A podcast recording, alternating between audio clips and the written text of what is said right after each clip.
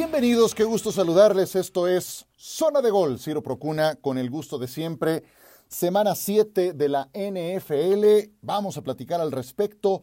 Tendremos lo que dejó la caída de los Cuervos de Baltimore, una derrota más para los Kansas City Chiefs. Con Miguel Pasquel hablaremos del gran paso que mantiene Tom Brady y los Tampa Bay Buccaneers y conclusiones de esta séptima semana de la NFL. Todo eso y más en esta edición de nuestra zona de gol. Pues la gran sorpresa de la jornada la han dado los bengalíes de Cincinnati, los Bengals que fueron a Baltimore a derrotar a los Ravens por marcador de 41 a 17. Lamar Jackson estaba invicto en el mes de octubre, jamás había perdido en su corta carrera.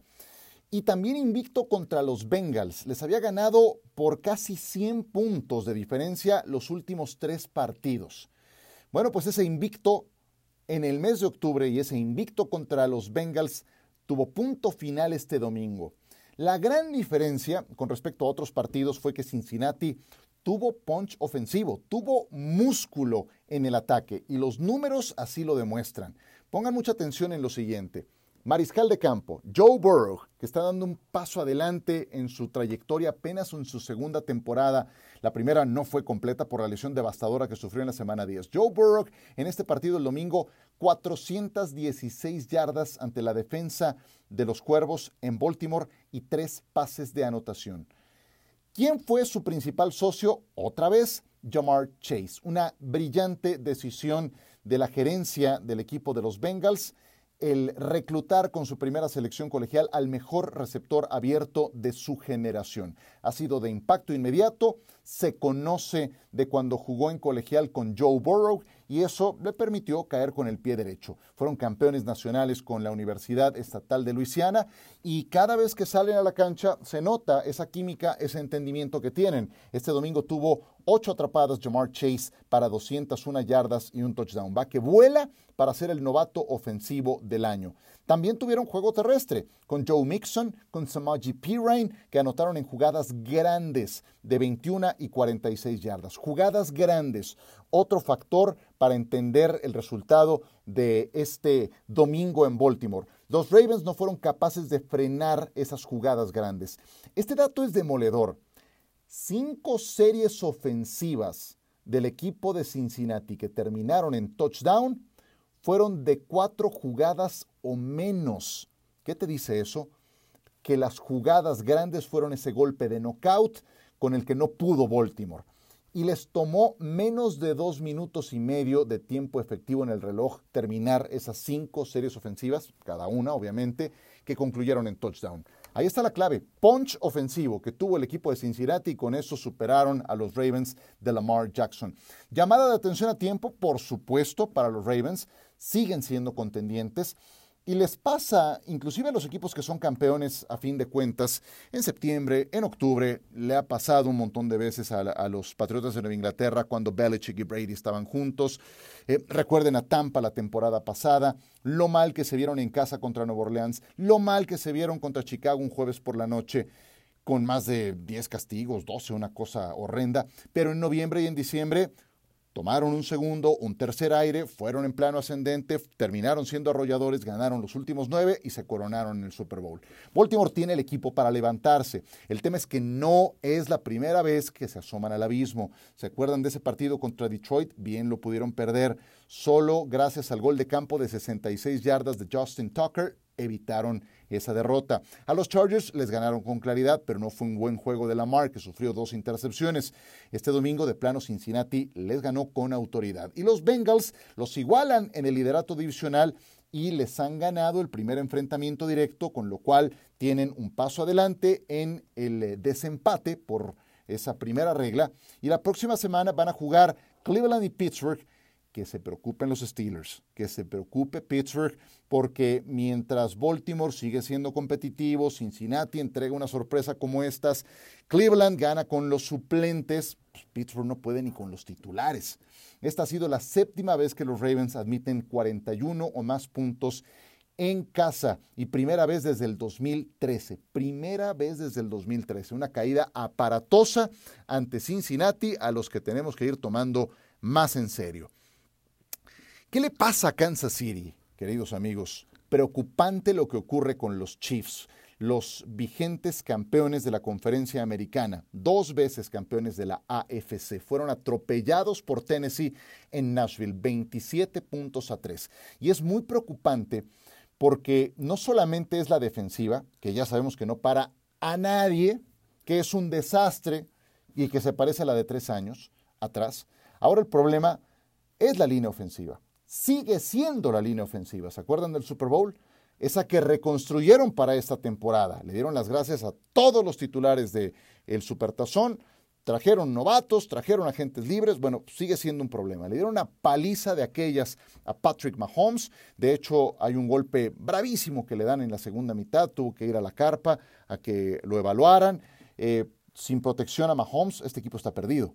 Tennessee provocó el caos sin necesidad de enviarle disparo de linebacker o de algún safety, es decir, con los linieros defensivos. ¿Y qué es lo que te genera eso? Tú mandas nada más a los cuatro linieros defensivos, tienes a tus linebackers, tienes a tus backs defensivos, a tus corners para hacer cobertura de pase. Y si con cuatro precipitas a Mahomes, vas a tener un punto a tu favor, que fue lo que hizo Tampa Bay en el Super Bowl, que fue lo que hizo Buffalo en el domingo por la noche de hace dos semanas.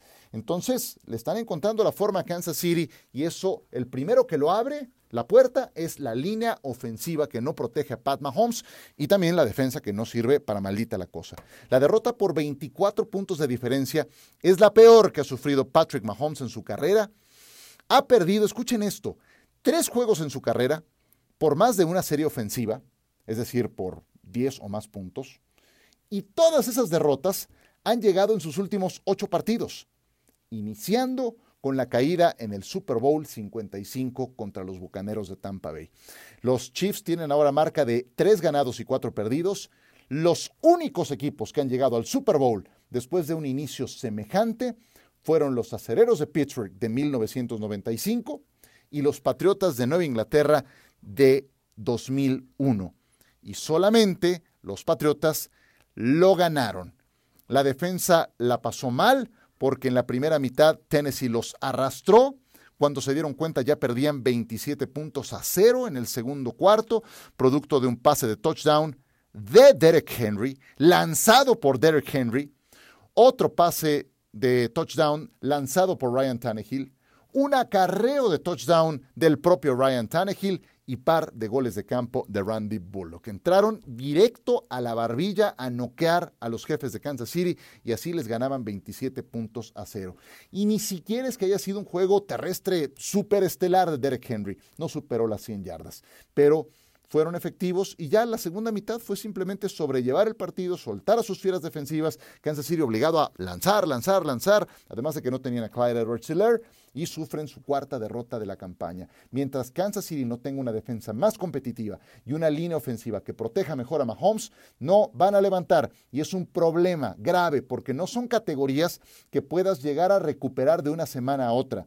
Además, la división está más competitiva que en el pasado. Los Raiders volvieron a ganar, no se han caído después de la partida de John Gruden.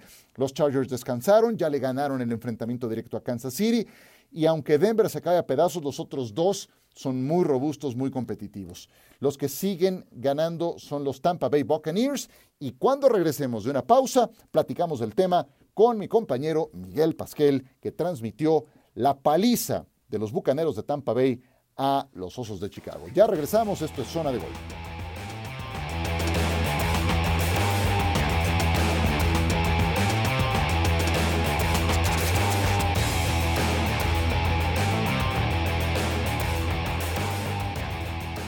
Seguimos con ustedes en esta zona de gol y hoy tengo de nueva cuenta mucho gusto en saludar a Miguel Pasquel. Miguel, ¿cómo andas? Bienvenido. Sí, muy bien, muchas gracias. Y bueno, muy amablemente de nuevo estar aquí contigo. Gracias por la invitación. Por favor, el agradecido soy yo. Muchísimas gracias. Estuviste en la transmisión del triunfo de los Tampa Bay Buccaneers ante los Chicago Bears. A ver, yo, sé que el, el, triunfo fue aplastante de parte de Tampa Bay. Dime qué fue lo que te sorprendió de este partido. Lo que viene siendo las últimas semanas y es el excelente juego de la línea ofensiva de Tampa Bay. No, al principio de temporada sabíamos lo difícil el trabajo que le estaba costando el juego terrestre. Hoy corrieron para arriba más de 180 yardas, 182 para ser exactas, 81 de Leonard Fournette, 63 de Ronald Jones. En fin, es un equipo muy completo, pero el tiempo también que le da la línea ofensiva a Tom Brady, que por cierto tuvo cuatro touchdowns, que llegó a su número 600, es decir, 600 pases de touchdown, el único que ha hecho en la historia, es algo de veras de aplaudir, ¿no? Pero todo esto se debe a la excelente labor que esta línea ofensiva está generando. Ya nada te sorprende de Tom Brady, quiero pensar. Si, si destacas la línea ofensiva es porque le tienes que buscar alguna excepción a lo que ves de lo que ejecuta Brady, ¿no? Es que sabes que Lalo, realmente el tiempo que tiene es impresionante. Al contrario de Justin Fields, que constantemente lo vimos bajo presión, que más adelante hablaremos de eso, pero Tom Brady tiene tres, cuatro segundos o hasta cinco para lanzar el balón. Cuando tienes ese tiempo, por supuesto vas a encontrar a tus receptores, que por cierto, Antonio Brown no jugó por lesión. Rob Gronkowski sabemos que viene arrastrando una lesión desde hace varias semanas ya. Y aún así, Chris Godwin y Mike Evans tuvieron una noche, una tarde noche ahí en Tampa Bay para destacar, sobre todo Mike Evans que tuvo tres anotaciones, tres pases de touchdown. Oye, a ver, decías que ya hablarías de Justin Fields. Quiero pensar entonces que traes un pendiente con el quarterback de los Bears. Novato, 184 yardas, 0 touchdowns, 3 intercepciones. ¿Qué hubo con él? Constantemente estuvo bajo presión, constante y constantemente lo presionaron, lo capturaron cuatro veces y solamente fue en la primera mitad. Ya en la segunda mitad, cuando el partido estaba totalmente fuera de alcance para Chicago, Tampa Bay bajo el ritmo, ¿no? Pero constantemente lo veías bajo presión. Cinco entregas de balón tuvo el equipo de Chicago, insisto, las tres intercepciones, dos balones sueltos. No se le ve cómodo en, este sistema de Matt Nagy. Yo dudo mucho que Matt Nagy vaya a seguir en Chicago. Dudo que vaya a terminar la temporada en los Bears. Ha tenido varias oportunidades y simple no, no las ha aprovechado.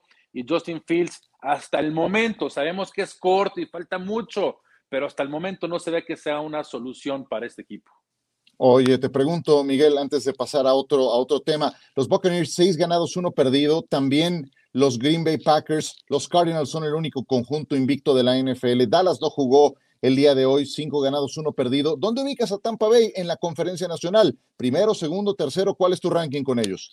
Mira, insisto, lo hemos platicado esta semana. Arizona, pues, simplemente por los triunfos que ha tenido, como fueron a los Rams, a Cleveland, me voy a quedar con el número uno, pero abajito, te voy a decir, medio renglón abajo encuentro los Buccaneers. Un equipo muy completo, muy compacto, jugando muy bien en ambos lados del balón. Me voy a quedar con Tampa Bay con el número dos. Creo que tiene mejor arsenal que Arizona, pero la realidad es que Arizona hasta ahora es el único equipo invicto. Correcto. Para terminar, Miguel Pasquel, agradeciéndote mucho estos minutos para zona de gol. De lo que hemos visto este domingo hasta ahora, ¿con qué te quedas? Además del juego que ya transmitiste y que nos has eh, dejado claro, la derrota de Baltimore, la nueva caída de Kansas City, la tunda que le pusieron a Patrick Mahomes en su visita a Nashville, los trabajos que pasaron los Rams para derrotar al equipo de Detroit, ¿con qué te quedas? Mira, todo lo que mencionas es muy cierto, ¿no? Y te iba a decir, eh, lo que estamos viendo en Cincinnati para mí es, estamos viendo a los Browns del año pasado, porque como está jugando Joe Burrow con Jamar Chase, estamos viendo la mejor dupla quarterback receptor hoy en la liga. En fin, pero ¿sabes qué, Ciro? Algo a destacar. Yo honestamente sí pensaba que el barco de los Raiders se caería después de todo lo que pasó extra cancha con su coach, ex coach John Gruden. Desde entonces, han ido a Denver a ganarle bien, con un buen equipo bien armado, convincente. Y esta tarde en Las Vegas le ganaron por 11 puntos a Filadelfia. Este equipo va 5-2, va a la alza a raíz de todo esto que está pasando. Entonces, sí, realmente es de aplaudir lo que estamos viendo con este equipo, porque todo lo que pasó, que pensábamos que el equipo venía derrota tras derrota, el coach, todos los correos que le encontraron, y aún con esto ah, llevan dos partidos a raíz de esto y dos ganados. Me gusta mucho, pero mucho la actitud que estoy viendo de este equipo.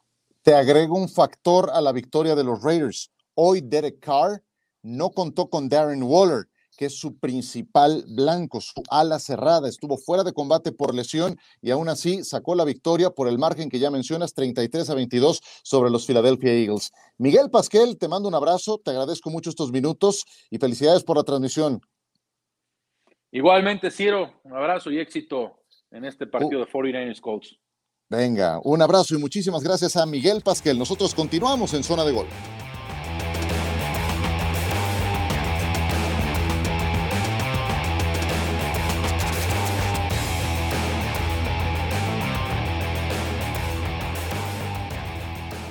Muchas gracias a Maiko Pasquel por estos minutos para Zona de Gol. Siempre muy dispuesto. Maiko ha hecho muy buenas entrevistas durante esta semana. De hecho, él entrevistó a eh, Bobby Okereke, que es linebacker del equipo de Indianápolis y que termina por ser una de las piezas fundamentales para que Indianápolis le gane a los 49 de San Francisco, 30 puntos a 18, juego que transmití con Pablo Viruega. Carson Wentz eh, números económicos, 150 yardas, lanza dos pases de anotación, comete un error gravísimo en la primera jugada del segundo cuarto, un balón suelto que recupera eh, Aziz Al-Shair cuando estaban dentro de la yarda 5, eso le pudo costar muy caro. Eh, Indianapolis se repone de ese error gravísimo y del balón suelto de Jonathan Taylor.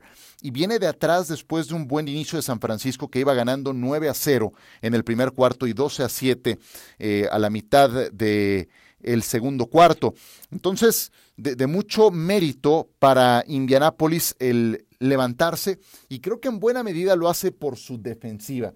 En un juego muy accidentado por la lluvia que estuvo fastidiando todo el partido en Santa Clara, California, son los Colts los que generan cuatro intercambios de balón, le interceptan dos pases a Jimmy Garoppolo, provocan balones sueltos con defensivos muy agresivos como Darius Leonard, como el propio Okereke, entrevistado por Maiko, y eso le termina funcionando a un equipo que está bien entrenado por eh, el eh, head coach Frank Reich que está levantando, que ahora se pone con marca de tres ganados, cuatro perdidos y que sin duda va a ser el principal oponente de los Titanes de Tennessee para poder conquistar la división sur de la conferencia americana. No se puede esperar gran cosa de los Jacksonville Jaguars y mucho menos de los Tejanos de Houston. Gran triunfo de Indianápolis este domingo por la noche.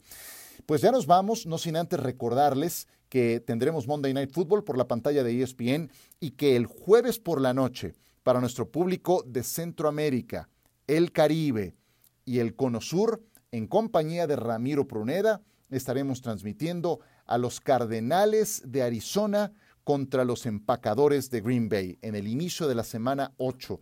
Veremos si Aaron Rodgers y los Packers son capaces de quitarle la condición invicta en eh, Glendale, Arizona, a los Cardinals, último equipo que se mantiene sin derrota. Cardinals, con un equipo más profundo que el año pasado.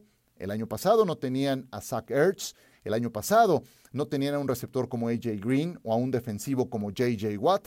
Todo eso frente a los Packers de Aaron Rodgers, de Davante Adams y compañía. Con eso arrancamos la semana 8 de la NFL. Ha sido un gran fin de semana deportivo, espero que lo hayan disfrutado. Por ahora, aquí lo dejamos. Gracias por descargar esta zona de gol y hasta la próxima.